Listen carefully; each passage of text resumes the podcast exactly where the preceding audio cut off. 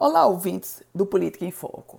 O caso do senhor José Williams, aquele senhor que filmou no momento em que estava infartando, procurou o Hospital Valfredo Gugel e literalmente encontrou o hospital de portas fechadas, a unidade se negou a recebê-lo e logo depois, infelizmente, ele terminou falecendo.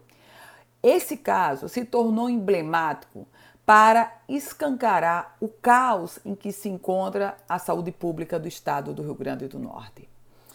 Naquele momento, do falecimento do senhor José Williams e do vídeo feito por ele viralizar, a Secretaria Estadual de Saúde se contentou em ou se limitou a oferecer como resposta apenas a informação de que iria instaurar uma sindicância para apurar o erro que levou à morte do senhor José Williams, o erro de negar o atendimento àquele cidadão.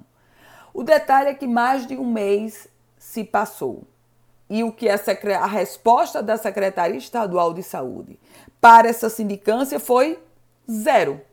Simplesmente ainda não houve nenhuma resposta, nenhuma conclusão sobre essa sindicância que parecia ser simples. Sabe-se o horário, sabe-se o local, sabe-se quem foi buscar e que teve o atendimento negado.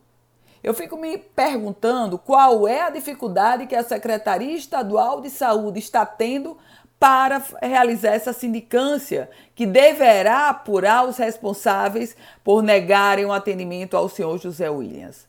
Será que a Secretaria Estadual de Saúde está querendo proteger? Quem a Secretaria de Saúde quer proteger?